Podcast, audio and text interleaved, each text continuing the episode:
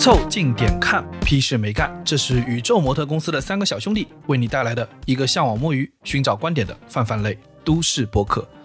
我是李挺，一个在古拉格种油菜花的胖子。我是包江浩，一个还有白日梦的年轻人。我是江科，一个想去加什比克耕田的老哥。你们可以在小宇宙、QQ 音乐、微信公众号关注订阅，凑近点看，这样你就不会错过我们的任何更新。如果听到什么你觉得值得反驳、插话的观点，请一定要评论告诉我们。如果什么地方让你脑洞大开、深以为然，也请别忘了为我们点赞、转发。另外，Amigo，如果你也正在凑近点看，不如加入到我们的听友群里来吧。添加我们小助理的微信拼音宇宙模特，就会被拉入到群里哦。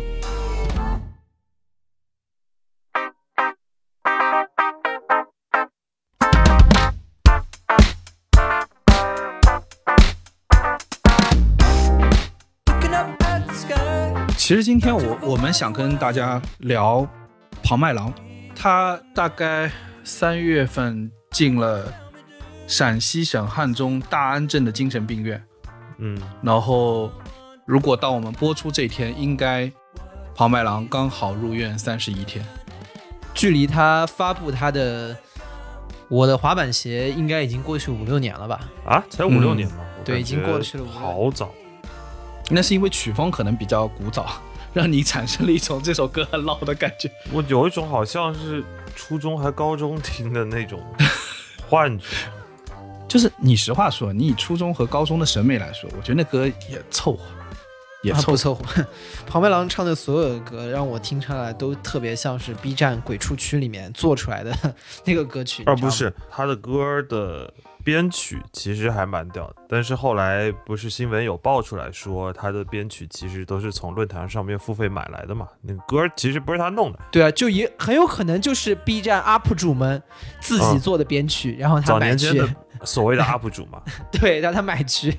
然后刚才在那个网易云，我看到评论区有一条评论特别的精准，就说庞麦郎的歌的特点就是歌跟曲，就他唱跟曲是平行的，是互相不挨着的，这是他的 作品的内核和精神。这很像我上次给那个包浆号做那个那个视频，嗯就是我们的台词和画面里发生东西是没有关系。你看久了之后，也有种重庆森林的感觉。，对对对，只要 只要语音不同 也是王，家卫。语音不同步，你就是王家卫。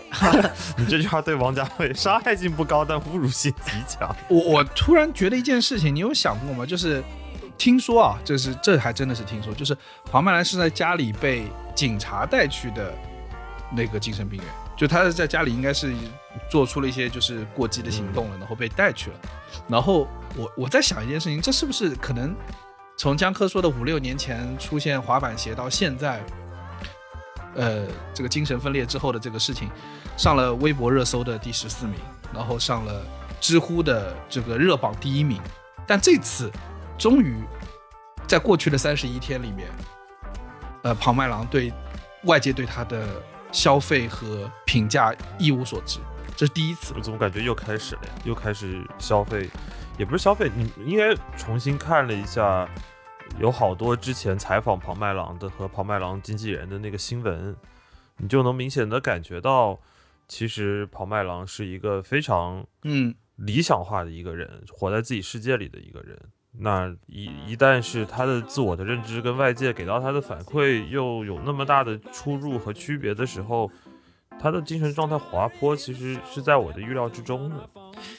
就关于对于庞麦郎的报道啊，有一篇存在一定争议的，但当时热度极高的文章，就是金叔写的《金黄庞麦郎》，我不知道你们还记不记得，嗯，嗯或者没有看过。记得，就这这一篇文章写出来的时候，其实大家会有一个挺两极分化的这个评论。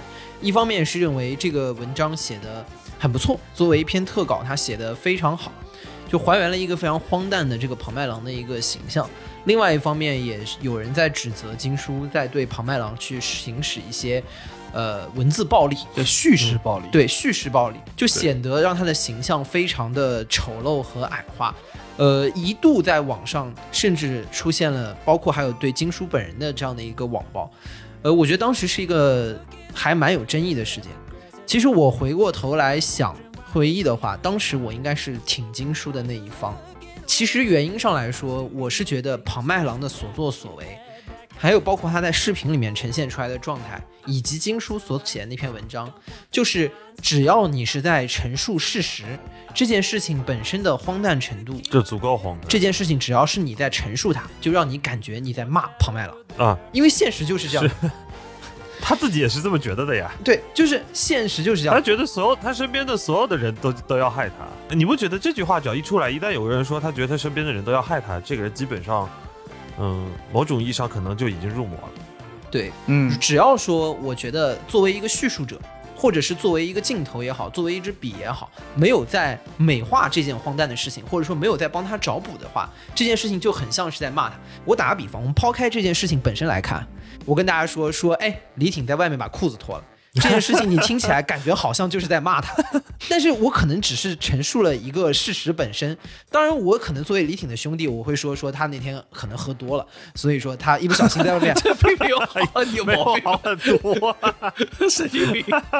你只会把这个事情弄得更加的生动。对，和疯批并没有什么区别。对，就是就是这件事情帮他至少找了个补，就知道哦，他这个人本身是没有问题，他只是那天晚上失控了而已。喝完酒就会有问题。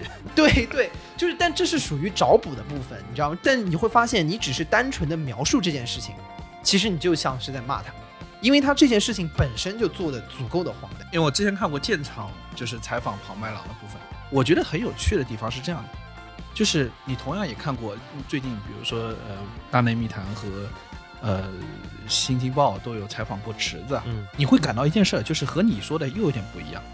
那他们有没有把池子，呃，不对的镜头或者不对的采访者说话的那个部分放出来呢？没有。但是，哪怕是建厂，他也是放了大量普通对话，就是是他跟工作人员的对话，不是他在受采访的对话。你说他把这个呈现出来，就是对他的嘲讽，但我说这个嘲讽完全没有任何用意吗？我觉得也有，就很像，就很像我们现在在录节目，我们我们现在这样对话，这都是我们在表达自己的东西。嗯可你有想过吗？我们刻意把我们前面的插科打诨那些好像不能播的话，全部都放出来，对吧？我们平时黄段子也很多，我们把这些东西全放出来，我们就红了。也没有，这是我们 我的剪辑事故，这是我们的对啊剪辑事故，我们可能就红了还是我们自己剪的。是，就对对对。但是你有想过吗？就是我们不会刻意的去把那些东西放出来。我觉得有一个很很重要的区别是在于说，当媒体去采访，比如说像他们在采访池子的时候，他们是把池子当做一个采访人的，但是你在看很多的呃记录庞麦郎的视频的时候，你会有种感觉是他们把庞麦郎当做一个人间观察案例在看。对，是这样的。所以庞麦郎真实说出来的那个话，呃，把他和就是 off record 的一些东西放在一起，这才是无论金黄庞麦郎还是建厂对于庞麦郎采访的目的。因为他要的就是这个东西，而这个东西出现在非录制状态下的一些素材。我觉得这件事情本身呢是很公平的，为什么呢？就是对于庞麦郎来讲，只如果任何一个被采访的人来说，如果你知道你说的话是后面可能会被采用的，那这个时候你要对你说的话去负责。之后的成片或者成稿有没有给他再去他的确认？那这可能是一个比较关键的部分。当然，我是觉得庞麦郎在这个事情当中有一个天然的劣势，他可能有的时候不太清楚他做的这些行为会导致什么样的一个结果。你刚刚说的是你在表达或者在接受采访的时候，你当然有应该有意识意识到你的内容是会被公开出来的。可问题是，比如说，你你记得那个很有名的那个那个意象描述叫毛发皮屑泼泼洒洒散在空气里，还有那个马桶剧烈的抖动。我认为这个没有经过庞麦郎也。可能是你哪怕给庞麦郎看，庞麦郎也不会对这个事情有任何的感知。可问题是，这两个画面是非常非常刺激这个读者的，就是这两个是庞麦郎做出的事情吗？甚至都不是。那个毛发和皮屑当然是在他的被单上的，但是那个被单也是服务员进来把它抖干净，就是他要把这个去描述出来。我读的感受上是，我认为他很细节，很符合他想表达的调性，可我认为这是一个删减很明显的镜头。我觉不觉得是删减的镜头，我觉得这个是他给金叔的感受，而金叔只是描述，或者只是作者在描述他看到的一幅画面。我觉得大家可以理解为这是作者的眼睛，或者是这是摄像机里面呈现的画面。但是我们不能去责难摄像机本身。我同意，嗯我同意，嗯我同意。那第二点是，镜头面前的人不愿意去展示出来的，那我觉得他有权利把它去拿掉。我觉得唯一存在的当中的一个悖论，庞麦郎到底有没有能力来去甄别这些事情，到底对他是否有利，这是最核心的。我觉得点就在这里，就是庞麦郎他应该不会意识到，而且在很多庞麦郎嗯被采访的视频的记录里头，你是能明显的看到他一旦发现自己即将要被揭穿，我印象很深是在一个也是之前一个视频记者采访的时候，当他们走到彭麦郎家门口的时候，彭麦郎说不拍了，就走回去吧，就是啊，最明显那个最明显就是他的故乡。问说你是哪里来的？他说我是加什比克。，对他就说对啊，加什比克在哪？他说你不要问，问了就是加加什比克什比克。就是他难道不知道自己是汉中人吗？他肯定知道，他而且他也知道有一些事情他就是在说谎，而且或者有的时候他在一些事情面前，他明明知道在这件事情上他就是被戳穿了。我记得前段时间我听另外一档播客，应该是互左婚里面有聊滑板这件事情，呃，当中 这还真的联对系联系上，就是莫莫名其妙的 莫名其妙联动上了。就是他有一集专门讲滑板的，然后请来的嘉宾是一个呃，就是在滑板文化推广这块很广，OG。就有有有问到他，就是说，哎，那我的滑板鞋，包括庞麦郎这件事情，正好最近也发生了一些新的一些变化。哎，你们有跟他沟通过吗？他说他们还真见过庞麦郎，或者说至少问过他，就问他说，哎，你滑过滑板吗？庞麦郎以他一以贯之的风格说，我滑过。然后就问他，那你呃是什么时候玩的滑板？那大概是是玩什么什么样的类型啊？什么就问了这些问题。后来庞麦郎就是说我玩过轮滑，然然后就是就是你其实会发现他有在很多的时候他是会被戳穿的。本身这件事情让我联想到一个人或者一个形象，就是孔乙己。我以为你要说联想到我，我靠，天天用百度打败我。对 对，就 是你住在加什比克吗？我我住在加尔各答，这个名字听起来特别印度，你不觉得吗？加尔各答确实就在印度呀。我住在古拉格，我住在古拉格，精神古拉格。我觉得庞麦郎跟孔乙己有几个点特别像。第一个就是说，他们都是满嘴胡话，而且有很多的事情是硬撑门面去拿这个腔调，但又很容易被戳穿的人。而且他们一旦被戳穿之后啊，他们的反应都是讪讪的躲到一边去，然后就是躲起来。但是过一段时间，他又会继续出来拿枪拿调。那最明显的就是刚刚我们说庞麦郎，他是非要说他是加什比克出身，他之前还说过他是台湾出身，啊，基隆人。然后百度百科里面有一度就给直他写的是他台湾出身，后来被改回了汉中。他在接受采访的时候说说他们改我的出生地就是想搞我，就是想搞我，是非要说我是汉中出生的，甚至在后面有平台想联系他说去拍一个说让他回台湾巡组的纪录片，他就把人家拉黑了。那可不是要拉黑吗？那边没有组啊。应该是意识到他不是完全不知道，对吧？他知道在这件事情上他在撒谎，要不然他也不会说直接去拉黑人家，那就跟他聊聊呗，巡组就巡组呗，那就去台南呗。对，甚至后面我记得在当年的那篇文章里面，我回过去看有这么一个桥段，说记者让他在地图上指一下，说基隆在哪，他随手在上面指了个地方，记者说这是台北，他最后就说了说哦，这是你采访明星的态度吗？就我们看到他被拆穿了，他会意识到，那他可能是用发怒的方式就躲过去。孔乙己，这个和赌孔乙己还真孔乙己非常像啊。孔乙己说，在喝酒的时候，人家说你是不是前两天又偷人家书了？但他不承认啊，啊，窃书不是偷，没有，他一开始是不承认的。后来有人说我亲眼看到你偷了何家的书，被吊着打。他只他只能说，那那读书人的事能叫偷吗？是窃书，窃书好吗？他也意识到自己被戳穿了，他也说，我也只能嘴硬一下，对吧？说你们都不懂，我这不是偷书，我这是窃书，然后用这种方式逼到一边去。我觉得另外他们俩还有一个特别像的地方，就是他们俩都真的以为自己是怎么一回事儿，或者说以为自己在这个里面有很多确实过人的地方，比如比如说那个写茴香豆的个回字嘛。对对对对对对对对，他他很讲究嘛，说你以后做掌柜要知道茴写茴香豆怎么写的，茴香豆还有四种写法，他是很得意的。庞麦郎被采访的时候，他多他也次说他的音乐是要多次强调国际化嘛。对我的音乐很国际化，我的音乐是很新的风格，是很珍贵的。啊，那 那确实，那确实，确实，没没有第二个人能够整成这个样子，词曲分离。呀、词曲分离。有过音，我有见过音画不同步，有见过音画不相干，词曲分离没听过。是啊，厉害了，厉害！这个就跟孔乙己非常像。不过说回来，那个词曲分离这个事情也蛮屌的。庞麦郎的歌，你没有伴奏直接唱，和没有唱直接放伴奏，第一个音出来，你一定知道是这首歌，因为词曲分离，这蛮屌的，你听的其实是两首歌。但都指向同一首歌。庞麦郎跟孔乙己，我觉得都在某种程度上是认真的，或者是是在用他们认为认真的方式在对待这件事情，但是却都不能理解为什么自己面临这样的一个境遇。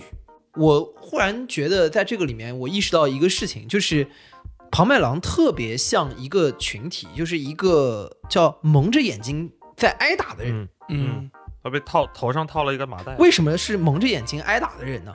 是他对于这个世界的认知非常的破碎和朦胧。套麻袋了。，对，套麻袋打，然后就时不常的有那么一拳打过来，但他就不知道不理解那拳子为什么会对他又感受到很多的时候莫名其妙受到了一些伤害，所以说他这个时候就显得很炸毛。对他那个炸毛很关键的，就是因为那个麻袋就是。这这这缝的不是很细的，中间是会有几个大的格子，它可以透着往外看看。就大家可以想象一下，就很像什么啊？很像那个，就是《倚天屠龙记》里面那个决战光明顶之前，布袋和尚把那个那个张无忌套在麻袋里面，然后外面发生的事情对他是一知半解，他只能看到一点点。嗯，然后，呃，他会自己，如果你很长时间在这个麻袋里面，然后不断被打，你只能通过你看到的那一点点去拼凑你对世界的理解。对，我觉得就很像庞麦郎现在的状态，我之前的状态。对，然后包括这个事情，我其实前段时间想就联想到跟前段时间的杨笠这件事情其实很有关联。哦，人最近他又被骂了，又被骂的比原来狠得多得多得多，对吧？因为他拿着他掐了英特尔的饭哎，，我很困惑，英特尔要找代言人干嘛？英特尔一个处理器，我很困惑，英特尔要找他当代言人干嘛？不是，就是你知道这两件事情都很困惑。首先，英特尔为什么要找代代言人？Why？然后英特尔为什么要找杨笠做代言人？Why？就一脸问号。因为英特尔被另外一个真正的女权 AMD 被苏妈打的已经快不啊行，对对对，现在真的是再不搞一点这种阴间的活儿，他他就不行了。但问题是，他为什么会找杨笠？我一直没想。首先我，我我说，就这件事本身啊，是一个非常大的灾难性营销。我觉得就是他们市场部门人要离职了，然后想害对，现在想害英特尔。整个整个烂活儿，就没有没有没有看到任何的闪光点，然后整个后面面对危机公关的处理也非常的莫名其妙，就是退回去，硬着陆撤，就是司马懿那个 快撤，就是为什么我突然联想到这个事情，就是在于我觉得有一大堆攻击杨笠的人，很像这个蒙着眼睛挨打的这个概念。我前段时间看微博上有个作家李海鹏，就是有有在说，他说这些人的状态其实就属于说他对于世界的认知很迷惑，他只感到自己好像遭遇了不公，也感到这个世界在分崩离析，他感到自己的前途很困难，就业越来越难，然后也感觉到就是日常。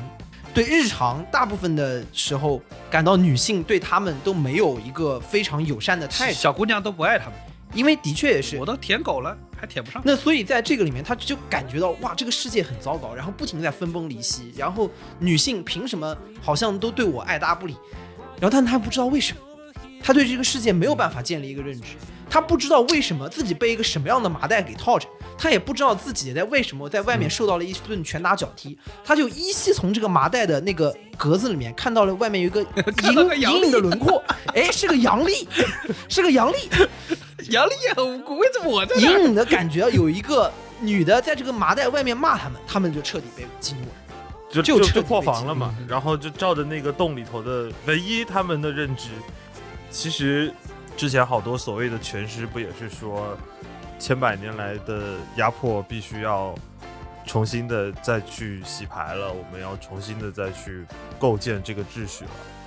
但是对于这一些麻袋里的人来讲，他们就完全不知道什么所谓的千百年来的，你可以理解为他们的认知是不足的，甚至是像庞麦郎一样，他们对于这个世界的认知不可以说不完整，甚至是不明朗的。然后对，其实你说你说那群拳师，我觉得其实他们也在一个麻袋之中啊，就也之前对于自己面临的困境并不知道来来源于什么，稍微划开了一个口子，然后有人告诉他所有的男性都是丑陋的，于是他们从、从这个口子里面也开始觉得，哦，我知道了我的遭遇是为什么会如此的痛苦，所以最后发现是两个被困在麻袋里的人打架，这个画面非常的荒诞，就是两波头套头套麻袋的人，然后，呃，可能杨丽可能也被某种意义上套上了一个麻袋，然后但是他发出了一个声音，然后这个声音被两波头套麻袋的人发现了，然后他们就对着麻袋里缝里能看到的人开始拳打脚踢。然后一群人就是在一个空地里头互相的乱伦，呃，乱伦，乱伦，好吧，请注意你的发音。乱伦，危险发言，危险发言。不要吓我。这这两波麻袋还是亲戚的，抡啊，王八拳抡。我特别我特别想说的是，你你们说这个套上麻袋这件事情，或者是说啊，对，给自己生活的失败，给自己生活的受挫找不到借口，或者是呃给自己的遭遇找不到理由的这个过程，其实我想想很像青春期，你知道吗？嗯，对吧？就是，呃，你青春期苦闷了，然后就是你知道，就刚刚过十三岁，还没有到那个谈恋爱那个年纪的时候，就是你你很苦闷，然后你觉得什么什么事情都不是很自由，你想做的事情不能做，你还每天读书什么之类的，然后哎你会你们就扪心自问，你们那些愤青言论基本上也都是初中在作文本上。对呀、对对，就是就是你会你会开始有个叛逆的心理，然后你会要找归因，然后你找的归因就会出现那种愤青言论，当时的归因非常的幼稚。或者是逆逆反你的爸妈，原因是因为在那个你的世界里没有别的东西，对啊，你那个缝里面只能看到爸妈和什么，比如国家什么对，因为你。归因幼稚园，你只有一个因嘛，你看不到一个问题的多的维度。你对你看不到世界的所有的复杂的面相，是的你你只有那两个孔，嗯一个孔占了你爸妈，一个孔占了国家，好，你就变成一个问题。对，就庞麦郎和孔乙己那个，就是那个相似的点，我甚至觉得都有青春期的特征，就很像那个我们小时候那个身边吹牛的那个人也是一样的状态，嗯，就是拆穿了之后，他会给你再圆一个很厉害的故事出来，然后一层楼的刀被。拆穿，就会有六层楼的刀。啊，对对对对对，小时候对于力量的形容只有暴力嘛，一个人的力量的足够的强大，就在于说他能打过几个人，能抡过几个人。如果抡过三五个人，人类的躯干有极限，他就开始使用冷兵器。家里有多少武器？那这个时候就产生这个问题，就是就是那庞麦郎值得同情？Let me think think，陷入了我台有史以来最长时间的沉默。我还蛮同情他的。我也是，小包，你提出来了，他像一个人，像孔乙己，但是他像的另外一个意象，其实是有点像堂吉诃德。我觉得特别像，我觉得特别像。你排除掉他的所有的呃精神和认知上的缺失，你就单看这一个人的形象，你如果把它抽离出来当做一个意象，它其实是很像一个对，你知道，堂吉诃德。就是牛津词典里面那个“唐吉诃德”这个词的解释，就是一个唐吉诃德式的人物，指的是热情充满幻想、有崇高的侠义，却有虚妄缥缈的追求的人。对，说实话，你把整个套起来，对如果真的因为我想象一下，如果堂吉诃德当年在去对抗风车的路上有抖音的话，应该那一路上直播也不少人会在弹幕里说：“你去拆风车，不如去找个厂子上班吧。”就就会有很多这种谩骂的言论、谩骂的弹幕。只要有网络，只要有直播，他会陷入到跟唐庞麦郎一模一样的一个境地。只是小说没有写到这样的画面。而且这也很有趣，你知道吗？就是塞万提斯写这部小说的时候，他是分成两部写的。第二部的时候，桑丘和唐吉诃德是知道西班牙在讨论他们，嗯有一本写的他们的书在世界上出现。对对，你知道这很好笑，就是相当于就是很像庞麦郎，就是你知道他已经做了一个很荒唐的事情，并且知道大家正在关注自己荒唐的事情，然后觉得大家对自己不理解，我明明是个骑士，是的大家应该是仰慕我的，但是大家竟在看我的丑事和笑话，这是为什么呢？是的，所以我刚才说的嘛，就是一旦这样的情绪因为互联网的存在，它的信息密度越大，你的情你这样的负面情绪也会由之的被放大。就是这件事情啊，孔乙己啊、堂吉诃德，就像庞麦郎一样，就是自己的设定和世界出现了错位。庞麦郎觉得我是一个 super star，那为什么大家在看我的笑话？孔乙己觉得我是一个文化人，我是一个文化人，我在这个里面应该受到这个相应的尊重。在这个里面，堂吉诃德也一样，我是一个高贵的骑士，我理应得到大家所有人的尊重。但是你们为什么不尊重我？我很困惑。就是他在这个里面，所有人都觉得自己的设定和世界出现了偏差，也就是说，他们不理解，于是就很荒诞。嗯，就是你知道是这样的，堂吉诃德有个很重要的点是，就是他在整个冒险的过程中，他其实是他可以理解为他真的疯了，或者是他真的有幻觉，不然的话他没办法把那个什么富人当做是他的主人，然后他的公主，然后那那匹瘦马当做当做一个一匹什么汗血宝马那样的，然后也没有办法去把风车当巨人，把羊群当做敌人去对待。这堂吉诃德的幻象还挺浪漫。对，但是你知道堂吉诃德的结尾是件很不好的，我特别不喜欢堂吉诃德的结尾，因为堂吉诃德的结尾，当他第二次再被商丘带回去的时候，他是清醒的，嗯你知道吗？那他死前说的话是：纵观我一生的行迹，呃，应该还不至于判定我为一个疯子。我确实疯过，却不想作为疯子死去。所以他死前特别特别的清醒，写了遗书要把自要把遗产给商丘，给给给谁给谁的。但是我又会觉得，就是他清醒了是好事吗？你懂我意思吗？就是会觉得，就是那个他曾经是在决心说我要去什么拯救苦难，然后经历危险，然后要去除暴安良、匡扶大义的。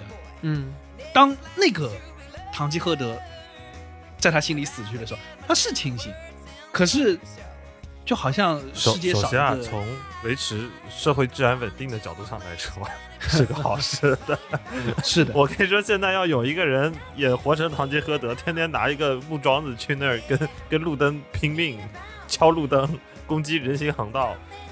他白日梦虽然刻画的很浪漫，就我刚才觉得唐吉诃德的所有的幻象在文字描述里头是浪漫的，但是在事实上他的行为是很荒诞的，或者是他的行为是危险。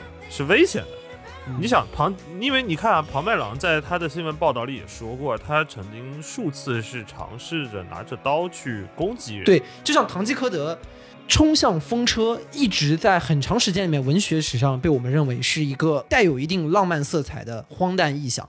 但是你真的想，如果有人骑着辆摩的去冲一个大楼的话，这绝对是恐怖袭击，好吗？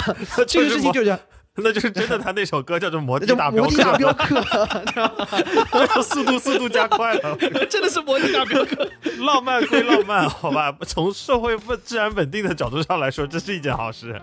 我们还是要客观一点的。你就想有人骑着辆电动车，然后对着这个。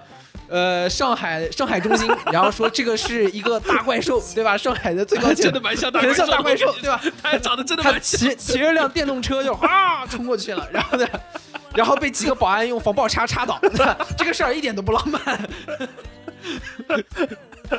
是不是？是不是？是不是理？是不是理是这个理？然后回过回过头来讲，我跟你说，就是两个事情。呃，堂吉诃德这个方向，我觉得开的特别好。它有几个有点很相像的地方。第一，在第二部里面，堂吉诃德是知道自己有作品流传一世的，就像庞麦郎知道 知道有人有有人在听他的滑板鞋。然后第二，堂吉诃德有桑丘一直跟着他，庞麦郎一直有他的经纪人白小来跟着他，你知道吗？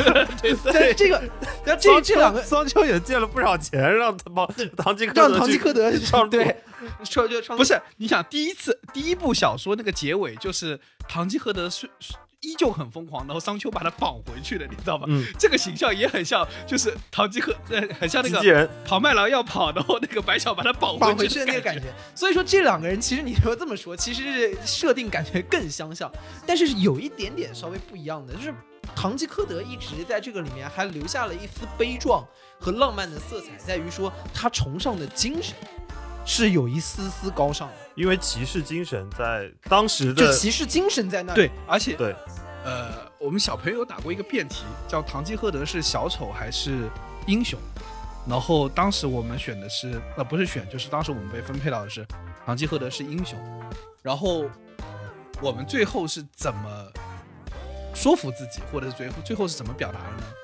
是说你看的那个风车是很荒诞，你看着他那个羊群是很荒诞，可问题是堂吉诃德内心是真的骑士。如果他对面的不是风车，而是真的巨人，他对面的不是羊群，而是真的军队，他依旧会冲上去。因为他连墙都撞了，还有什么好怕的呢？对，他他都往他本身崇尚的精神是高尚的。那为什么我觉得庞麦郎这件事情呢，会又他跟他有点不一样的地方在于什么？庞麦郎触动他的这个点在于说，他发现迈克尔·杰克逊的歌一首，他的在 KTV 打工的朋友跟他说能卖几十万，他觉得这个钱他一定能赚。嗯，就是这件事情可能是有有一定的区别的。如果庞麦郎真的是一个，就是说对于他现所坚持的这种音乐风格有自己思路，或者是有自己的一个去努力的方向，他顶多是个很怪的艺人。但是他他觉得就是说我在这个世上我就是 super star，我就是摇滚明星，这个是有差别哎。我认为堂吉诃德当时的状态和要成为一个骑士的状态，无论他的武器，无论无论他的马、他的仆从、他的主人都很荒诞，也是有差距的。你知道，我这延伸出另外一个，就是现实和他的理想有巨大差距那种。你们知道那个横横漂吗？就是横店那些横漂，啊对那些前段时间那，个许志远的十三幺跟王宝强那一季，还专门当中有几个横漂出镜采访，还挺有趣的。对对，你是说的是，就是尔冬升不是之前拍了一部电影叫做《我是路人甲》，嗯，嗯，里面他同样也拍了相应的一个纪录片，也因为那路人甲就是讲横漂的事情，然后所有的演员也都是横漂那些演员，你知道他们他们说了一句话，就跟你刚才那个是很有关系，他们说这里人人都想成为王宝强，可我说就是这就错了吗？就人一定要这么清醒的认知自己吗？如果是这样的话，是不是有可能横店的所有人都不值得在那儿？我觉得很有意思，就是你刚才说到这一点，然后那个小包提到十三幺的时候，我想想，你记不记得十三幺采访王宝强那一期？当时有一段是许知远在一个地方看一个老头儿给他变戏法，表演变戏法，嗯然后那个老头儿跟他说的原话是说，干到年底就回去了，就他没有完全没有在节目里头描述的那种演员的抱负，他就是一个所谓的主人的任务，或就是一个活儿对对对这个活儿结束了，我就回去了。嗯，他就没有你刚才提的任何的一个报复，说横店里的那些所谓要变成王宝强的人。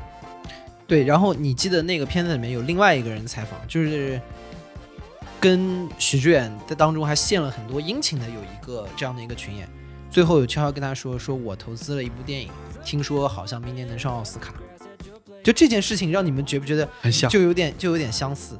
就有点旁白了。就有点旁白了，同样是很塑料，同样是在这个里面，音乐一听到让大家觉得有点荒诞。我觉得有另外一个很有趣的一个例子可以拿出来，我们探讨一下，就是五条人。嗯，五条人非常塑料，说那你包括他们在他们的 logo 都是个塑料袋，他们自己在那个乐队的夏天里面直接说我们知识分子，也自称自己是知识分子，对吧？但是你看给大家的感觉是截然不同的。我我不觉得五条人有那种那么高尚的那个，他反而是在解构这个东西。对，在这个点里面就在于说，I don't give a shit，嗯，我就是想唱我这种体现我风格的歌，我只要把它唱出来，我就是 super star。我唱完了之后没钱，我第二天去练摊也是练摊，这件事情我觉得是有差别的。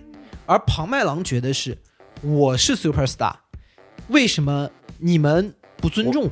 对，我要尊重，我要钱，我要女粉丝。所以庞麦郎的那个内核，就庞麦郎的那个风车是一个不高尚，或者说是本质上来讲没有那么浪漫的风车。我觉得是这样的，你面前的那个风车是否真实？嗯，就是或者说你面对真面对风车的你是否真实？就是你刚刚说的五条人，是因为他们认可自我的状态，并且接受并且赞美，因此而享受，你甚至就你用你用 rapper 的一句话 keep real，你知道吗？对大家很享受。对，然后大家为什么看看庞麦郎，怎么看怎么别扭，因为他不 real。就他就是我们口中的 faker，对，但是我我我是我是认真说，就是就是当我们在聊到现在的时候，我我一直会觉得有个问题，怎么说？我们在大家在看这个呃呃可能是 faker 的一个状态的时候，就是我很好奇，就比如庞麦郎在受采访的时候，他要戴上眼镜，嗯，这句话会被写出来。但我的意思说，难道没有权利戴墨镜吗？可以的。潘玮柏上节目也都戴墨镜啊，对吧？MC 哈道也都戴墨镜啊，为什么 MC 哈道戴墨镜就是 keep real？为什么庞麦郎就没有权利戴上墨镜呢？我觉得有一个你有一个很有意思的点是，庞麦郎他是活在他的白日梦里的嘛，所以他戴上的墨镜是觉得在他的白日梦里他是一个国际巨星，国际巨星需要戴着墨镜。但是采访他的人，甚至这个社会的话语体系已经不相信白日梦就梦，不认可这件事情。他们不相信白日梦了，他们不认可一个人有活在白日梦里的权利。当然，我们暂且不讨论，到了这个环节，我们可以暂且不讨论他的精神状态了。对于一个持有白日梦的人而言，我们需不需要相信他在往他的白日梦那儿走？这可以做，当然可以做了，但大家同样可以不认可。就是我也可以说，我就是奥巴马本人，不好意思，其实我隐藏很多年，我就是奥关海。长得还蛮像的。对我前我前两年就是把 我前两年就是把皮染黑了，悄悄去美国执行任务了，不好意思。所以就是 这是我对于自己的一个认定，你们认不认可可以可以另说。但是我不能，但是我不能因为说你既然觉得我不是奥巴马，我就很生气。我觉得李挺你不尊重我，我我在美国为党国流过血，为党国出过力，你们现在到头来不我现在认我，有点担心啊，有点担心。我也去联系一个精神病院备着吧 对啊。白日梦大家都可以做，我们每个人都有好多莫名其妙的白日梦。You were staring back at me like you didn't want to leave. Holding tight cause you could feel. 因为我一直觉得，就是江江科之前说那个话，我觉得蛮有道理的。就是这个世界其实不大允许人做白日梦，你可以做白日梦，我可以不认可。是是他们要的每个白日梦都要变现，你知道？是，就是我们回过头来说，要不得不去承认一件事情，就是这个世界在公共领域的探讨当中，白日梦属于每个人自己私底下去留存的一个小的东西，嗯而在公共领域当中用的是工具理性和效率的这一套内容。所以说，在这个里面它是没有白日梦的空间的。是的，就是他们是非常的强调阶段性实现的。嗯，那么对于这个社会而言，我们怎么去评价一个人他做的这个事情是白日梦还不是白日梦？如果一旦我们认定他是白日梦，我们就会开始嘲笑他，原因就是因为这个社会看不见从他身上这件事情可以阶段性实现的可能性。哎，这个事情我必须要去在忘虎里说一下，就是大家不要都搞得自己很理性或者很能分得清楚一样。我们所有男生，包括听节目所有男生，我就说你们没有人没做过白日梦，因为首先有一点，绝大多数的男生第一次跟性有关的真的生理上的体验都跟梦有关，因为男性到性成熟的阶段会经历一个事情叫梦遗。那个不是那个不是白日梦，那个是晚上的梦。黑夜梦，黑夜梦哦，日有所思，夜有所梦，好不好？也也对，就是你。大家不要都搞得好像很理性一样，就是这种梦大家都经历过，对吧？嗯而且重点是，这其实我觉得是一个很幽默的，或者有一点点诙谐的设定啊。它这个设定是很有趣的，你从来没有性经历，但是你的第一次梦一定是伴随着一个有关性的幻想的这样的一个内容，一个风车，对，一个风车，一个风车，对吧？一刀过来砍掉了，我跟你说，对，你就像那风车惊起一身冷汗。对，所以说你不要说什么我什么各种理性的计算，你的第一次经历体验都在梦里体验的，都是自己想象的。八角号提枪上马，向那风车杀去。最后发现是游园惊梦。第二，三球拍了拍脸，说说你裤子湿了，快去换条裤子吧。提枪且向风车去，李挺出世云旅行。我之前听那个就是蔡康永描述他的那个 春梦，他的春梦很抽象，都是那个就是在一个电梯里，然后上上下下，然后他就嗯，冲向风车了。冲向了风车，冲向了风车。因为因为是这样的，我就刚刚说他荒，这就是荒诞的点嘛，就是你在那个之，不是你在性成熟之前是不可能有这方面的经历的。那你在那个里面梦的是什么呢？你不可能有这个真实的体验，一定是虚幻出来的。那它就可能是千奇百怪的，比如说坐电梯，因为我理解这个可能跟失重感有点关系，对吧？你想想是不是有点关系？这个事情跟失重感是应该有点关系还。有点道理的。对吧？然后就是你可能就是找一个近似的一个事情，所以说这个事情都源于想象，就是啊而且这个我某种程度上来说，这是你那个年纪一种美好的想象。骑士精神嘛，对啊，有一种有一种向往未知的推背感。Oui.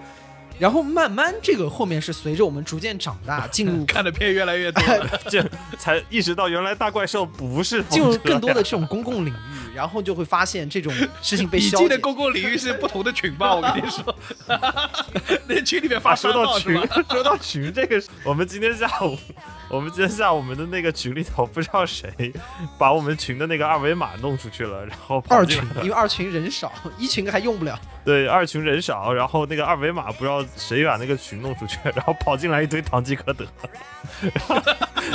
我就他妈看上来就说开车了吗？开车了吗？我早晨遛狗遛一半，突然进来了十几二十个男的，全是男的。然后一开始我还觉得很奇怪，因为一般正常都是有男有女生的嘛。然后一开始进来十几二十个全是男的，我就问李挺怎么回事，李挺说不知道。然后到哪一个人我发现不对，有一个人的微信号叫做 A A 什么什么出售机床，魔 加风是吧？我就觉得 完了，操。我是看一个人名字不对，一个人名字叫超级原味，我的这个人出问题了。你听着，然后就是那个机床和那个超级原味，我已经觉得不对了。然后有一个微信头像是他，我估计是他女儿的人在群里说快开车，然后一群人开始狂发疯车，我的妈这都崩溃了。就你想象一下，有一个人把这个分享到一个其他群里面，说我给大家分享一个宇宙模特公司的群，然后是有什么人扫扫进来，我要来进来。我要进来看看。早早晨十点多，当时就不过第一个，大家别装，基本所有男性我觉得都嗯在梦里面过、经历过，但是就的确是随着年龄逐渐变大，你的梦在消退，这是实话。那个还有一个白日梦，就是我们当时高考报志愿的时候，我我不是高考分数线就是刚刚过一本嘛，但是一本没什么学校可以报了已经，所以我当时就想说，我一本报志愿的时候，我填了三个学校是北大、清华和北理工，而且我三志愿三志愿我还很仔细的挑了一下，我想说，我操，他妈的，我要是连北大、清华都上不去，但我又想去北京，北京第三好的学校是哪一所呢？我挑了很久哎，，这个我跟你说，这北理工地位上升一帖，然后 评论区打起来了，我打跟你说起来对，北师的就不服，还有人大的，哎，还有法大的，法大的人大校徽然后还推我背了。对吧？外交学院说你怎么能把我放下？不是，我当时在想的过程中是，北理工在我们高中的时候，他们那个足球队不是蛮屌的，你是这么得出来的？知道的。他还有他有个乐队呢，叫北理轰炸机。然后我是看着新闻，新闻里提了北理工，我说，哎，算了，我区区尊，好吧，去个北理工选个。北理工，实际上人他妈一本线都没过。我跟你说，我们小时候啊，这个江科说这个太像，就我们小时候啊，你没发现，就是这个世界上感觉只有清华北大。你知道，我我就觉得，我当时立了个志向，我觉得大家都要去清华北大，去清华北大就不那么酷，我要去浙大，支持家乡学校。啊 殊不知家乡学校并不要我，你你还是抱着 长大才明白这件李事。你还是抱着一种技术下乡的心态去的浙大。对的，然后浙大说你瞧谁不起啊？你哪位？然后那个我小时候自己画漫画，然后那个漫画那个就是主角还都是读的是浙大，然后胸口那个穿着篮球服上面写的浙江大学。哦哟，这个就属于叫你可以做白日梦，但别人浙江大学可以不认可你的白日梦。对的，对的，这个画面就非常合理了，对，非常合理的解释了你们刚才的争论。但是我觉得有浙江大学这个白日梦还是值得敬佩的。好了，刚才说的跑麦郎全都 对啊，就是当你有浙江大学这个白日梦的时候，你值得敬佩，但浙江大学可以否定你的白日梦，他有权利。对，就是我觉得小时候大家都有过不切实际的幻想，然后小时候 drama 的人也特别多。其实以前我们也在节目里面说过很多神人，嗯，其实我还在高中的时候，我还有一个室友，就是因为可能就是喜欢的女生不理他吧，我具体原因也很难考证。他有一天突然跟我们说他呃眼睛看不见了。他希望就是能够上演这种 偶像剧的紫薇吧？对二康，我看不见了。他说的是江浩，我看不见了。对偶像剧的这种这种情节，然后能挽回这个女生的。你你有没有在学校的论坛里发说我室友临终前想摸一摸你的脸这种话？我们以前干过，我们以前干过，就是有人如果发了一张图，然后我们想找那个番号或者种子，就说我室友临终前想知道车牌号。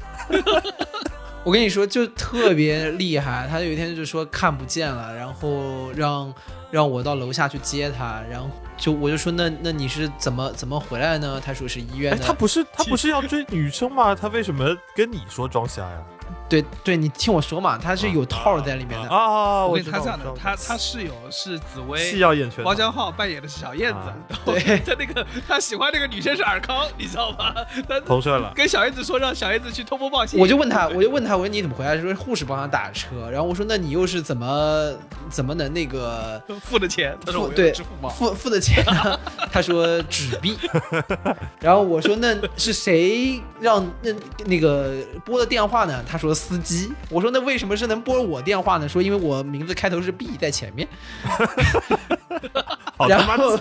圆上了，圆上上了，好吧。然后我说那那这又是怎么一回事呢？紫薇啊不是啊，然后然后他就说他说你把我的电脑打开，然后我把电脑打开，他说你找哪个哪个文件夹，他们说里面有一封医嘱，我打开看了一下，他是个台湾人，说台湾哪个医院的什么医嘱，说是他 他真的是台湾人吗？他是台 台湾人啊，不是加什比克的，基隆的呀。加之比克市属人民医院。然后不是重点是那份医嘱啊，然后就是也写什么台北什么什么医院什么什么，然后我就一开始我就被唬住了，但我后来仔细看了，我说是个 Word，我就按了几下那个回，按了几下那个退格键，我说哎，突然就把这个医师的名字给删掉了，我就问他我说 你们台湾的医嘱都是可以删的，然后他说他说哦，是啊，我们台湾医嘱都是可以删的，还可以改。你那个然后后来他就反正要要等于说把那个医嘱写的大概就是他精神压力太大，会出现什么暂时性失明什么什么的。然后然后就是这个事情能不能帮我跟大家说一下？我没有办法去上学，然后这个事情就可以让他这个想追没追到的女生知道还是怎么样？但是好像后来他发现这个事情威力不够大，他决定截肢是吗？他他的他的视力又好了。然后有一天我又在回家的时候，发现他坐在家里面，他问我你是谁？我操！我一瞬间毛骨悚然，我说什么玩意儿？他说我好像有点不记得了。然后这个时候我发现他面前摊了一本相册，然后他说我在相册里面在看认人。我说那你现在还认识哪些人？然后他说他认识他妈、他妹还是什么？然后我说我呢，他不认识。啊什么？然后后来呢？我说那我几个同学里面，然后我这个时候把他那个女生的照片发给他，我说这个认识吗？他说哎，这个好像有点印象。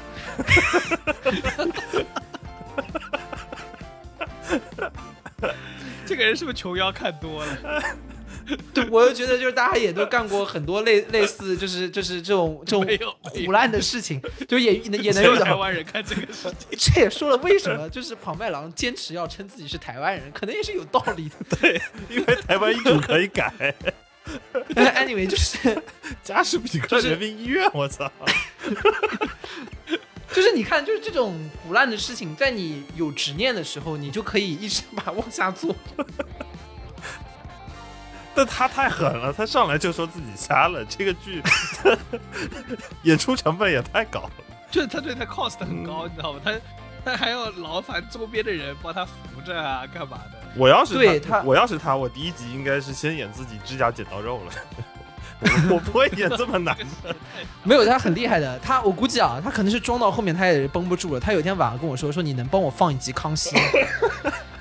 我然后要找点，然后我要找找点我说素材。我说放哪集？他说他说你就放最最新那一集。我说那放你放沈玉琳那集鬼扯，我要学一下鬼扯。我说我给你放，我说我给你放了，你就你就听一听。他说嗯，对我反正没事，我反正可以听一听。我后来想的是说他应该是太无聊了，他想看康熙，但他直接看了以后又不 make sense，之后让我给他放，你知道吗？哎，我我跟你说，我小时候也有那个白日梦，就是你这么说的话，它不是那个真的睡觉那个梦啊。我我我我小时候可能跟你那个台湾同学是有点差距，就是我小时候特别讨厌睡觉，真的就是非常不喜欢睡觉。现在就觉得很荒唐，睡觉多开心。但是小时候会觉得睡觉就跟死了一样，所以就是你不记得睡觉发生的任何事情，因此你会抗拒睡觉。然后我就在睡觉前给自己讲故事。啊，，对，然后我的故事是一个连续的，然后大概我从中班开始就开始给自己讲我的国家是什么样子，啊，然后就会每天有不同的这个大半夜不睡觉，你跟自己在炉内玩文明啊，对对对，跟自己下一回合呢。你这个你这个白日梦啊，比比庞麦郎要可怕一点。你这个有可能要这个什么颠覆国家罪，要把你抓起来。你这已经不是冲锋车了，我感觉你在造风车。对的，而且你知道我这个脑中这个国家还是有具体的加什比克帝国，你就是加什比克国王。然后晚上家里人让我做作业的时候呢，我不作业不做作业，我就拿那个练习本，然后在那个练习本上画我的首都。画什么疆疆域吗？还是国旗？没有，因为我们首都肯定是以杭州为基准，所以说首先先把 先先把西西湖给画出来。这首都一块地没有，先出来一滩水。然后呃 先先把先把西湖画出来，然后第二就是这个皇宫啊，它一定要建在临平，是吧？建在必须要建在他们临平。那中间你们其他的完全不知道怎么办。你们其他那些区皇宫，哎，皇宫还是要稍微搭着点西湖的，这么好的风景总是不给别人看的。画在步行街旁边，就画画在画在余杭，然后你那个图是不是流出了给马云看到了？然后马马云不好意思，啊，我那个图就是被阿里看到，所以他们现在整个阿里都建了余杭，就是这个道理。规划图气死我了，被阿里实现了。然后你知道有一次特别神奇，我已经很久很久没给自己讲故事，然后有一天我在我的那个网易邮箱的那个网盘里面，有啊有很，早早的，然后发现了我自己写的文档，就是我把这么多年积攒下的那个我的那个国家，我是有个具体的文档给它有记录下，史记的是吗？大概有两万多字，你知道。就是我，我是有编年史，就是世主爷怎么什么打江山，然后，然后我大概是太宗吧，你他这这可以啊，这人活着人活着给庙号已经起好了吧？你大概是太宗，我我大概是死之前还要我在我死后进太庙的那个庙号应该是太宗吧。你那个，你这么说就不公平。你小时候能分得清你的、你的、你那个号是庙号？我的天哪！然后我跟你说是这样的，但后来发现一个事儿啊，就是为什么长大了以后就就这好像自己给自己讲故事这个事儿就就没有继续发生。嗯为什么？就是我突然意识到，就是你后面长大，你看的书稍微多一点之后，你会发现你讲的东西其实没有书里讲的好。嗯我我举个例子啊，我很小的时候，呃，我我我的那个我的那个国家啊，它是有制度的，对吧？它也形成了一个微妙的三权分立。原因是因为我小时候看到那个警车上面啊不是经常会写检查，然后嗯司法、法院嘛，你就认得这三个是这个？制度的。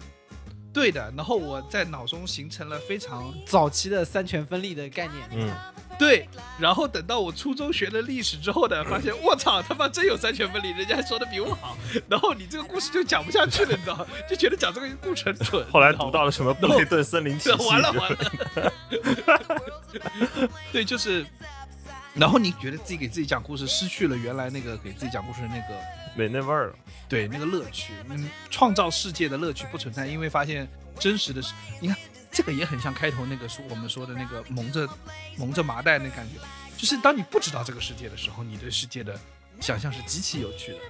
当麻袋被掏掉的那一瞬间，发现说：“我操，原来就这样。原来就这样，甚至比我想的还复杂。我想的东西太简单了。你在麻袋里，失去了你那个在麻袋里只有你跟风车嘛。其实这个还不是麻袋，就是你最早小时候主要是在新手村上学的概念都在新手村里面，啊，对，所以说呢没见过没见过多大的啊世面。对除了史莱姆，别的都没见过了。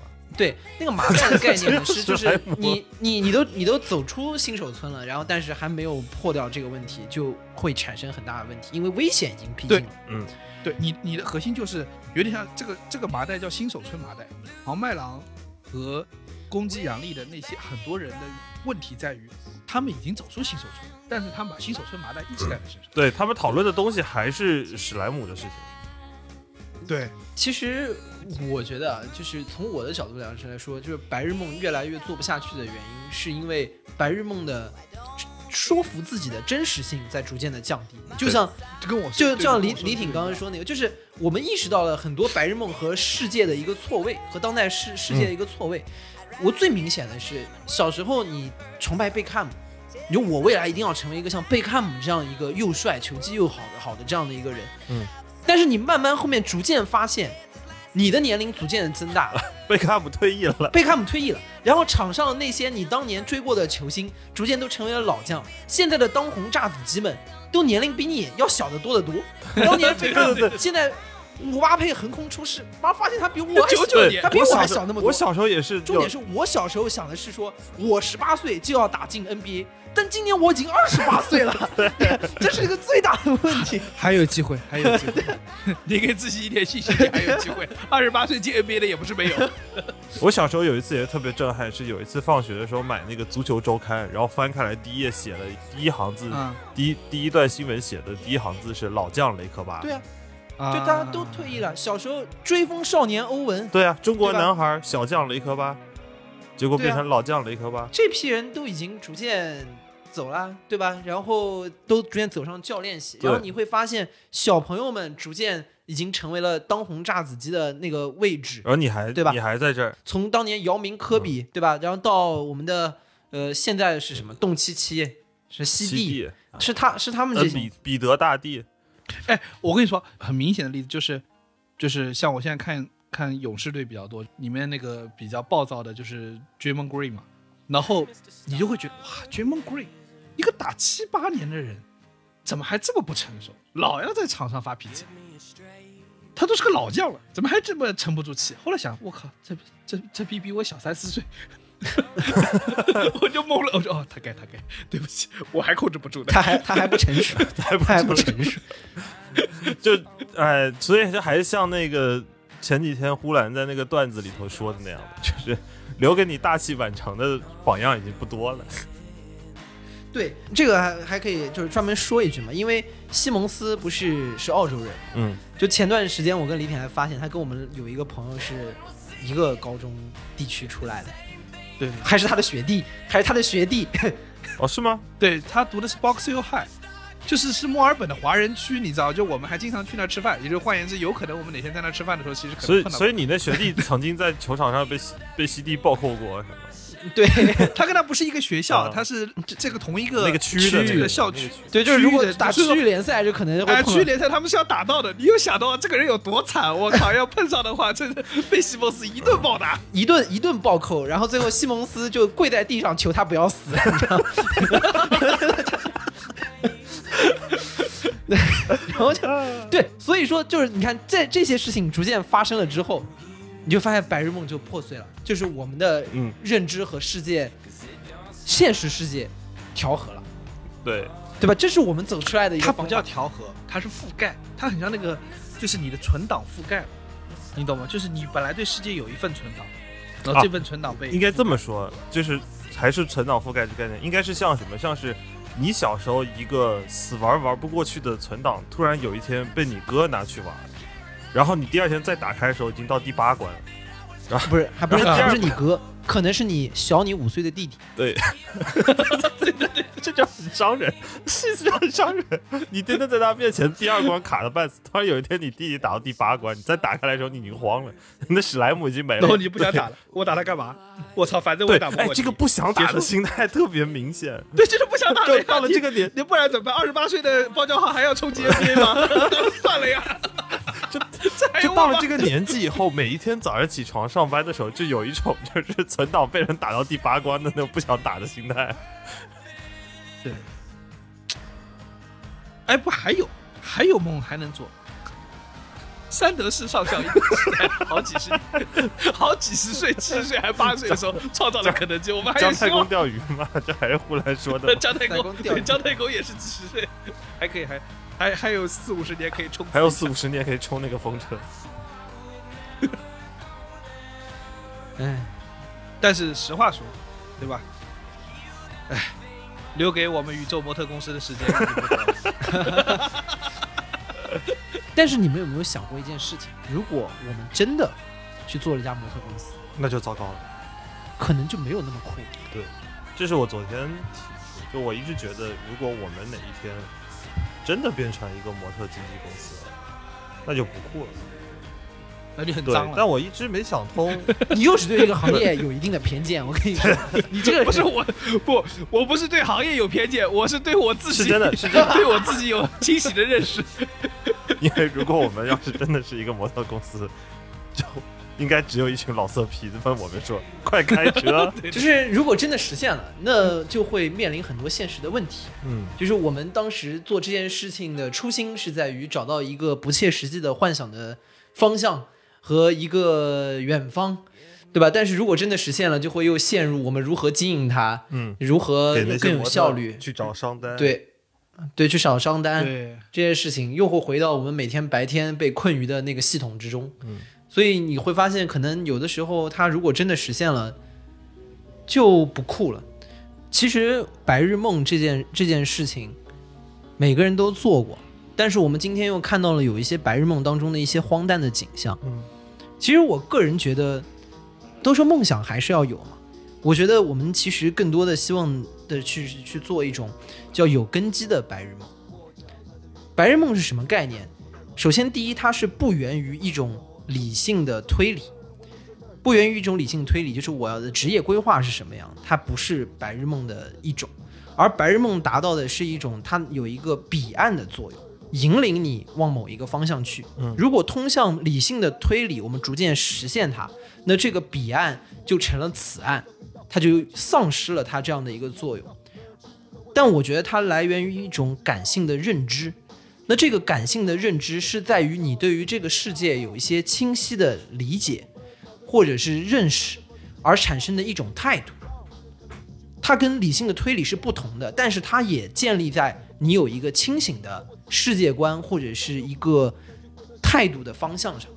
通过这样的一个态度，可以给自己明确一个彼岸，而这个彼岸会带着你不断的往那个方向去向前，就像宇宙模特公司的这个幻象，带着我们不停一周一周的努力去做播客这样。这是我觉得白日梦在给我们带来的一个作用。Other place and that's why I'd rather be come to me. I see you staring, come near me. Maybe we can roll to the early morning. 远离这个世界，疯狂的世界，在这一切都即将消失的一瞬间，不想再看见那哭泣的脸，就让我们二十年。以上就是本期凑近点看的全部内容，感谢收听。更多需要你凑近点看的内容，你可以在微信搜索“凑近点看”，关注我们的公众号，在微博搜索“宇宙模特公司 UMC”，宇宙模特公司 UMC。你可能在未来看到更多神秘的内容。除了小宇宙，你在 QQ 音乐、网易云音乐、Apple Podcasts、Spotify、喜马拉雅搜索“凑近点看”，也都可以找到我们。欢迎你给我们留言投稿，当然我们也不一定采用。以上。